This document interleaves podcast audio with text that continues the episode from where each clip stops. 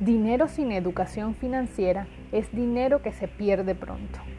La vida no se trata de cuánto dinero ganas, se trata de cuánto dinero guardas. Bienvenidos a Finanzas Cotidianas, donde día a día formamos profesionales en el manejo de su dinero. Mi nombre es Melissa Yepes y te doy la bienvenida, así que ponte cómodo porque comenzamos.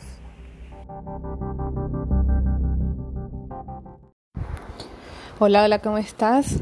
Nuevamente te saludo desde este podcast de finanzas cotidianas. Hoy vamos a estar complementando un poco el audio de ayer, el episodio donde hablamos acerca de nuestra actitud y cómo desarrollar nuestros hábitos. Te prometí anoche al terminar que te contaría cuáles son los hábitos financieros saludables que puedes implementar en tu vida. Entonces, el hábito número uno es llevar un registro diario de gastos. Eh, así como te cepillas todos los días después de comer, así como eh, tienes el hábito de acostarte, de levantarte, eh, de cambiarte, cualquier hábito que tengas eh, que se realice de manera diaria, así debe ser este registro de gasto. Lo puedes hacer al final del día, colocas una alarma en tu celular que te recuerda hacerlo y lo vas a anotar. El segundo hábito es vivir con menos de lo que ganas ahorrar por lo menos el 10% de tu salario y si no alcanzas a ahorrar el 10% entonces la cantidad que puedas pero iniciar tu ahorro. El tercer hábito es presupuestarte, esto lo vas a hacer hasta que la muerte los separe como el matrimonio.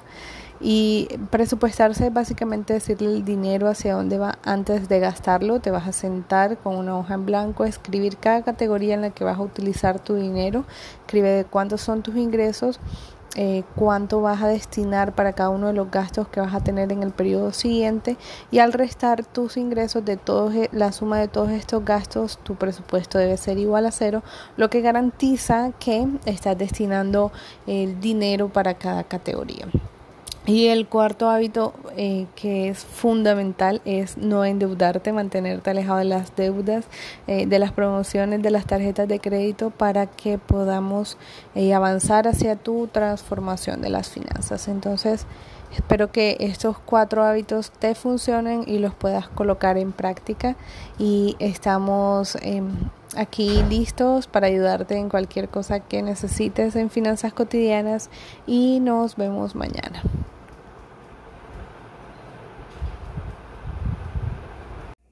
De todas formas, si tienes alguna duda, recuerda que puedes encontrarme en Instagram como arroba finanzas cotidianas y enviarme tu pregunta en un mensaje directo. Como siempre, un placer compartir contigo y muchas gracias por acompañarme del otro lado. Nos escuchamos mañana con más información cotidiana para transformar tus finanzas. Hasta entonces y feliz resto de día.